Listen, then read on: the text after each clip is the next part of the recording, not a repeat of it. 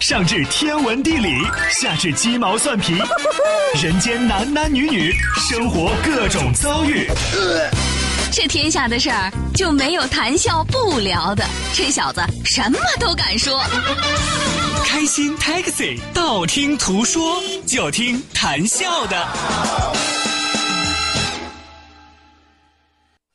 困了吧？嗯。累了吧？嗯。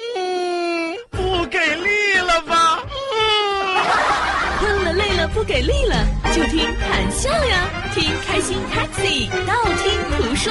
生活难免苦辣咸，谈笑陪你说甘甜。开心 Taxi，道听途说。FM 九十二点六，谈笑为你而说。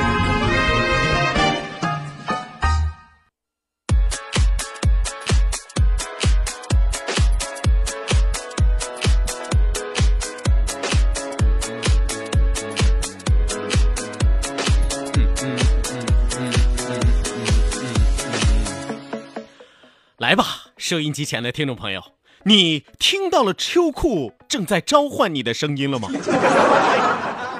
可能别人正在喝着咖啡，但是你需要用一条秋裤来续命了。穿上秋裤，你就可以自豪地告诉所有人：“我是这个世界上最美的人。”宁可三月不要裤，不能一日无秋裤。你有没有发现，这个世界上的爱有千万种，但是只有一种爱，叫做穿上秋裤。这源源不断的自信，就是秋裤赐予谈笑的力量。因此，在这儿谈笑可以负责任的告诉你，没有秋裤的人生是不完整的人生。只有颜值低、腿又丑的人才。不敢穿秋裤，所以在最后的时候，请允许我大声的呼喊一句：“大哥、大姐、大婶子，天冷了，买条秋裤吧！”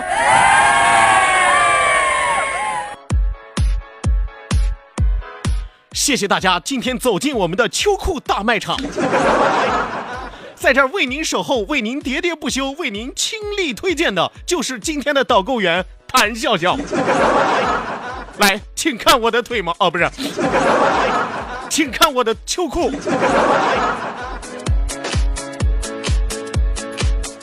来吧，我就问问收音机前的听众朋友啊，有多少朋友今天是没穿秋裤的？来，举手示意我一下啊，这些不怕被冻死的人们。哎呀，我说句实话，好像应该是这个寒冷的感觉从昨天晚上就开始了吧？昨天晚上我一下班啊，六点一出单位门口，差点被风化了。那寒风凛冽、小刺骨的感觉，是不是？歘歘给你打透。等到今天早晨再一出门的时候，那就不是寒风刺骨了，是吧？谁家冰箱门没关呢？所以说天气冷了啊，天气冷了，越来越寒冷了。早就和大家说过，千万不要被青岛这座城市欺骗了你。有的朋友说这座城市怎么可能会欺骗我？废话，你以为这座城市有秋天呢？是吧？乍一开始有几天让你感觉到秋意浓浓啊，但是也仅仅就是有几天而已。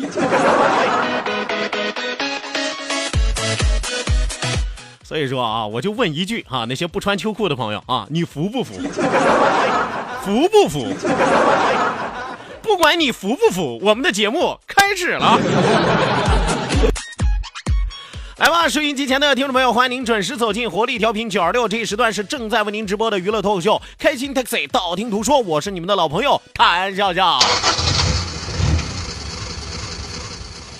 希望有更多的小伙伴抓紧时间行动起来，发送微信来参与到我们的节目互动当中来。那再一次要提醒大家的是，记住参与节目的两处微信交流平台，一处呢是我们九二六的公众微信账号 QDFM 九二六 QDFM 九二六。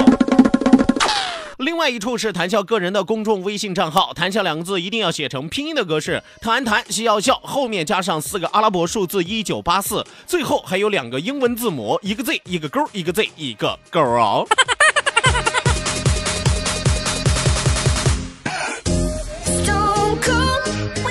网络收听我们的节目，欢迎您手机下载蜻蜓 FM，搜索青岛西海岸城市生活广播，或者是直接关注我们九二六的公众微信账号 QDFM 九二六，正在为您同步直播。与此同时，要提醒大家记住我们两千人的 QQ 大群二三幺五二五七三六二三幺五二五七三六，正在为您开启。可能很多朋友会疑问啊，说谭笑今儿这是怎么了啊？感觉说话的语速这么快，就像打了鸡血一样啊！我告诉你，原因只有一个啊，冻的，太太太太太太冷了啊！很多朋友可能会说了啊，说谭笑你这都还穿了秋裤了，你还怕冷？废话，没没没没穿秋衣啊，也没把袜子这也没把秋裤的腿儿扎到袜子里啊。也没把衬衣扎到秋裤里呀，所以说就觉得有点不大预作。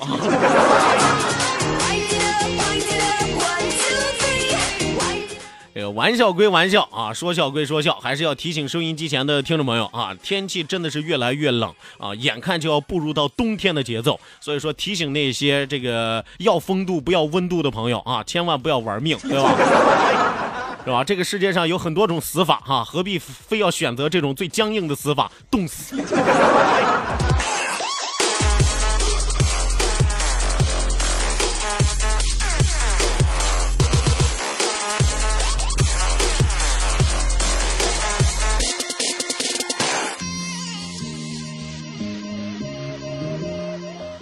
我们说，越是在寒冷的日子，越需要温暖的充斥啊！当然，这种温暖除了来自衣物的温暖之外，还有很多嘘寒问暖的声音，当然也不乏一些温暖的故事啊！比如说，今天节目的一开始，谭笑就要和大家来说一件非常非常呃让人能够为之动容的事情。这也是我们九二六的一个品牌活动“让爱有声”的一个系列活动，一个紧急的系列活动，要和大家一起来说一下。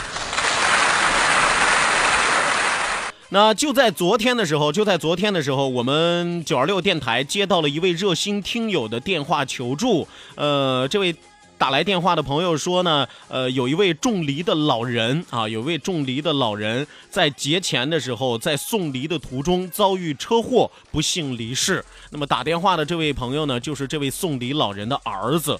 所以说，老人离世之后，现在梨园里大丰收，但是家里忽然缺少了顶梁柱，眼看着满园的酥梨就要烂在了地里。所以说，满家人也是非常非常的着急。最关键的是，老人的离去让家里人也为之悲痛啊。呃，这片梨园倾注了老人所有的心血。所以说，眼看着这片梨园大丰收的时候，怎么能够帮助老人完成这个心愿？怎么能够让老人走得更加的安心一些呢，所以说我们从今天开始也是发起了一个新的活动，叫做爱心抢购苏梨啊，爱心抢购苏梨。呃，老人梨园的苏梨呢，现在已经挂满了枝头，如今种梨人已经离去了，但是梨子还挂在枝头上。如果你曾经吃过刘老伯的苏梨，或者说还没有吃过他亲手种植的苏梨，那么不妨抓紧时间前往老黎老刘的这个苏梨园去采摘购买一些，或者是。参与到我们 FM 九二六让爱有声的认筹活动，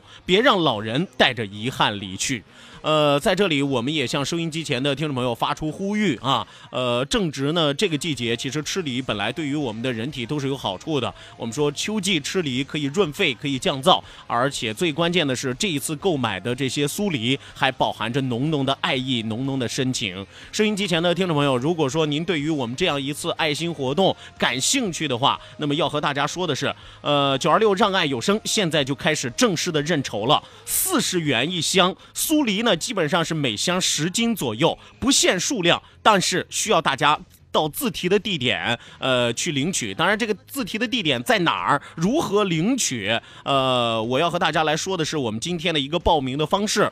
通过九二六的微信公众账号，通过九二六的微信公众账号 QDFM 九二六 QDFM 九二六，只需要发送“爱心梨”三个字。爱心梨啊，爱心不用我说了，梨就是我们吃的那个呃酥梨、脆梨啊，那个梨。发送“爱心梨”这三个字就可以获得我们的报名表格，另外还有我们一个微信群的二维码，填写表格加入到我们的微信群当中，就可以参与到我们这一次爱心认筹的活动当中。再一次要提醒大家的是，四十元一箱的酥梨，每箱十斤。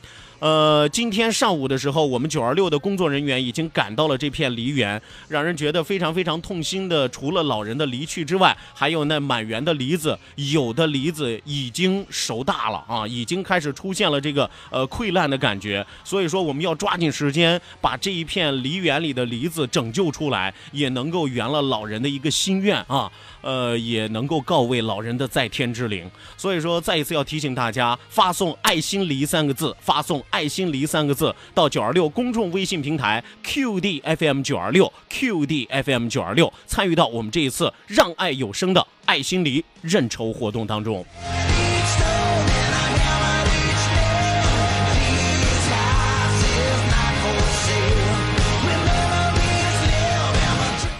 非常非常感谢收音机前的听众朋友，我刚才打眼扫了一下我们的微信平台，在我说完了这条消息之后，现在已经有。呃，差不多二十多位朋友发来了爱心梨的回馈啊，发来了爱心梨的回馈。再一次要提醒大家，九二六公众微信账号 QDFM 九二六 QDFM 九二六，这是我们九二六的品牌活动“让爱有声”的一次呃紧急的爱心救援活动。要再一次提醒大家的是，呃，这位老人呢种植的这个梨园梨子特别特别的好。今天上午的时候，我们的记者已经前去梨园，先帮大家探了探脚，然后。很多的梨子呢，非常非常的脆甜，呃，但是呢，因为正好到了梨子的成熟期，所以说有一部分梨子已经出现了溃烂。如果说大家不抓紧时间购买的话，真的很担心这片梨园啊。呃，老人呢已经离开了我们，但是老人依然留下了一大片的甘甜留给我们。所以说，希望有更多的朋友也能够发动身边的朋友参与到我们这一次爱心筹的活动当中来。四十元一箱，一箱十斤，四十元一箱一。一箱十斤，我们不限数量，但是啊，要自提啊，到哪儿去自提呢？参与到我们的这次活动当中，你就可以获得报名表，在我们的群里边的，我们的工作人员会随时和大家沟通，和大家联系，然后提醒您领取这个梨子的地址。再一次要提醒大家，发送“爱心梨”三个字，发送“爱心梨”三个字到九二六的公众微信平台 QDFM 九二六九二六，让爱有声，我们在这里等你。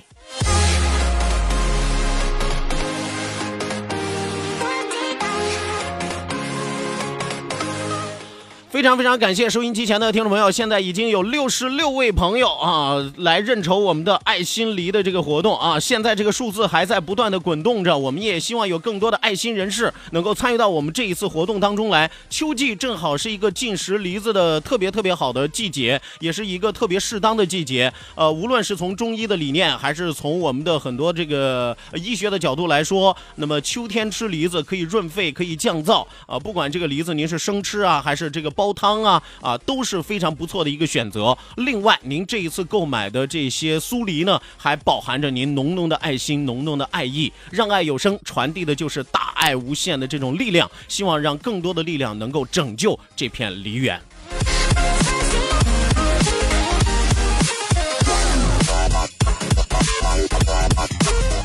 好的，那真的是非常非常的感动啊！现在我们的爱心人数已经到达了八十多位朋友，已经有八十多位朋友开始在认筹爱心梨了啊！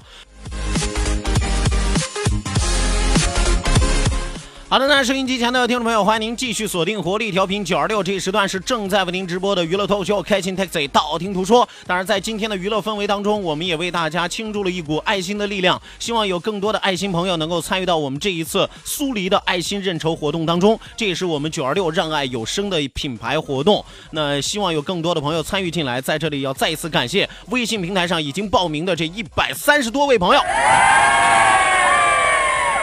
来吧，马上为您送出我们今天第一时段的道听途说。打开历史的书，点亮信念的灯。道，万法自然；听，天下大观；图，风雨无阻；说，说说说说说什么呀？到底说什么？我哪知道？听谈笑的呀。说，谈笑风生，道听途说。说说道听途说。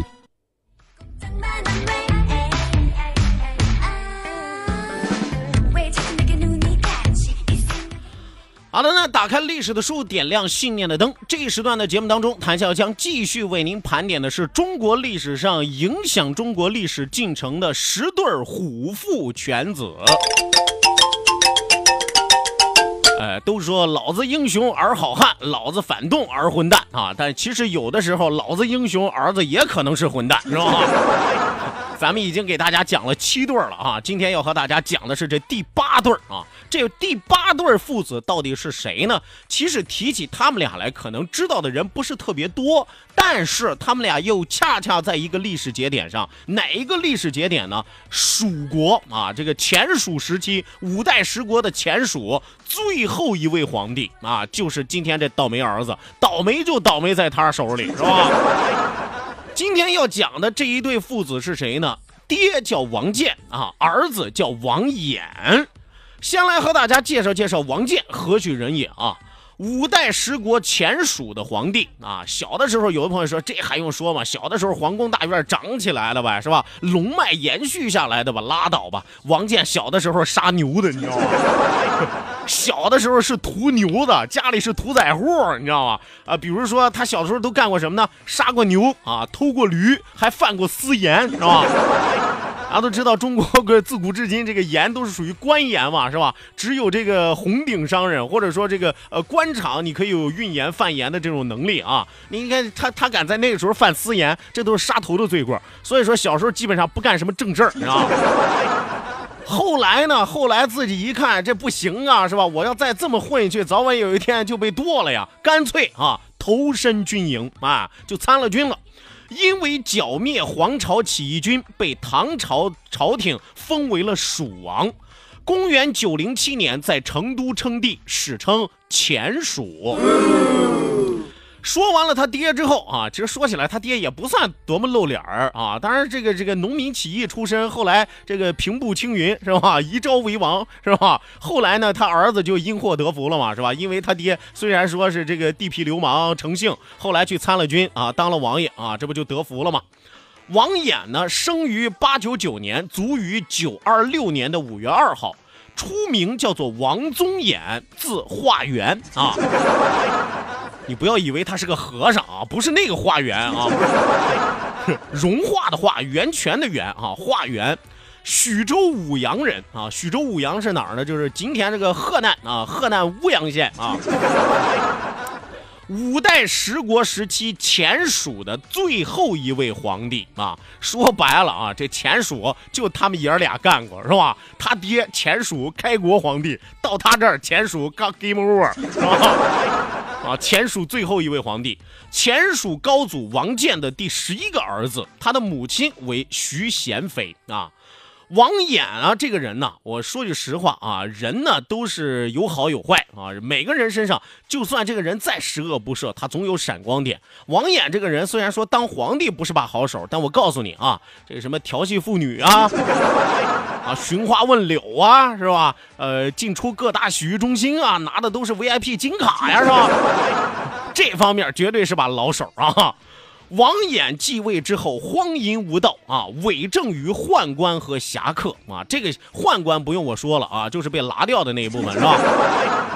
那么这个侠客是干什么的呢？不是说那种飞檐走壁的，是吧？横冲直撞的，是吧？在江湖上这个呃扶危济困的，不是那种侠客。这个侠是哪个侠呢？一个反犬旁啊，一个甲乙丙丁的甲，是吧？侠客，这个侠客是什么意思呢？就是陪伴在皇帝身边，陪着皇帝玩，陪着皇帝乐的这些人啊。当然，侠客还有另外一层翻译的意思，嫖客的意思啊。啊，估计也符合王衍的性格，是吧？陪着王衍去那些地方，基本上没有什么好地方，是吧？所以说，基本上正事儿王衍不干，都交给了这些宦官和侠客。自己干什么呢？自己每天最愿意干的事儿就是微服出巡民间。啊，当然，微服出巡不是说我去了解老百姓的疾苦啊，是吧？谁家有冤情啊？不是这个，日夜饮酒，爱好奢侈。走到哪儿都要大建宫殿啊！不管我今天要去哪儿，微服私访，在这儿建宫殿啊！我去河南，河南建宫殿是吧？我去河北，河北建宫殿啊！我我去西藏，西藏建宫殿是吧？我去撒哈拉啊，不去啊，不去，是吧？反正走到哪儿见到哪儿啊！巡游诸郡，耗费了大量的人力、财力和物力，导致蜀人是不得安宁。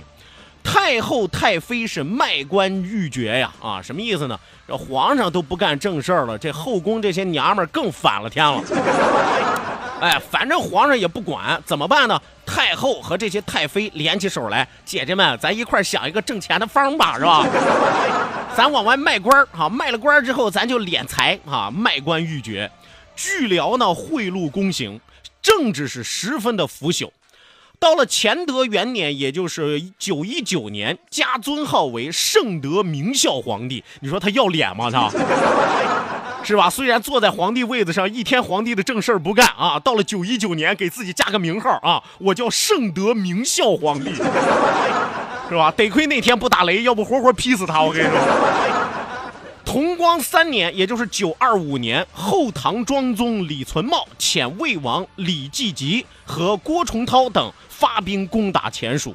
我们说你都不干正事儿了，肯定会激起民愤呀。呃，一旦激起民愤之后，有很多早就觊觎皇位已久的这些呃什么王公贵胄们，肯定他会揭竿而起啊，是吧？打着呃维护天下和平是吧，响应天下号召的旗号，开始讨伐前蜀。王衍这个人呢，还有一个好处啊，识时务者为俊杰。一看有人来打我，你要按理说你跟人家拼一拼，斗一斗，你好歹是一国的皇上嘛。不，王衍这个认错的态度一百分啊！一看别人来打我了，怎么办呢？我得出来投降。但是我投降，我得表决心啊！我怎么表决心呢？抱着誓死的决心，出来投降不说，自己还背着棺材。你看啊，我你你你你要弄死我都行。你看我自己带着棺材就出来了。自己带着棺材，自己把自己绑起来啊，出来投降。你们只要不弄死我，怎么着咱都好商量啊。所以说，前蜀自他这儿就灭亡了。那么后来，王衍在被送到洛阳的途中呢，李存勖啊，李李存茂遣人。把他和他的亲族一起杀害。当年他才二十有八，后来被封为了通正公啊，通通正公。你看着啊，就是后来封他这些死了之后的名号的时候，基本上就没有什么皇帝的称谓啊。当然说到这儿，可能有朋友会说说这王衍这不一无是处吗？不，王衍这个人有一个最大的亮点是什么呢？文采特别的好，哎，能做一些浮艳之词。什么叫浮艳之词呢？都是在自己这个嫖妓的时候呀，喝花酒的时候呀，自己信口说的一些词啊，结果还流传于世。比如说最有名的醉庄词，什么叫醉庄词？就身边的王妃啊、小姐啊喝醉了之后，他给他们写的词啊。这边走，那边走，只是寻花柳。你听，这是正经人吗？那边走，这边走，莫厌金杯酒。什么意思呢？我走走这边，我走走那边，就是为了寻花问柳；我走走那边，我走走这边，就是为了喝花酒啊！这叫什么玩意儿？这叫……以上呢，就是这时段谈笑为大家讲述的又一对虎父犬子。稍事休息，马上回来。